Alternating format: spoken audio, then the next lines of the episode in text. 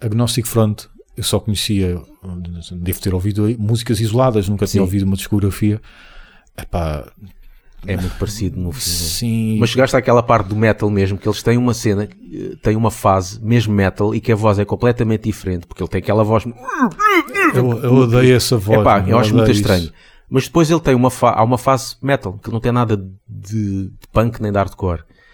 Que a voz é diferente. Eu pensava que era outro vocalista, Uhum. mas afinal é o mesmo. Eles são apelidados também como os dos pais do, do- do crossover. Pois, E percebe-se por causa Sim. das guitarras que têm algum peso Sim, e têm sim, pedaleira dupla. Mas no cômputo geral aquilo depois é tudo igual. é tudo igual. é. Tudo igual. É.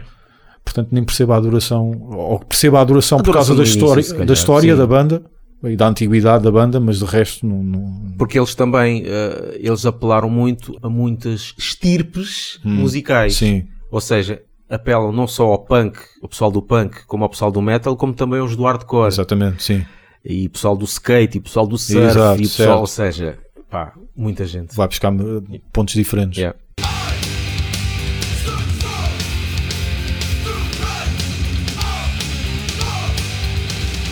Fui dar mais uma hipótese a Misfits, porque também. Este episódio é exclusivo para patronos. Se quiseres ouvir o episódio na íntegra, vai a patreon.com barra laughbanging e ser nosso patrono.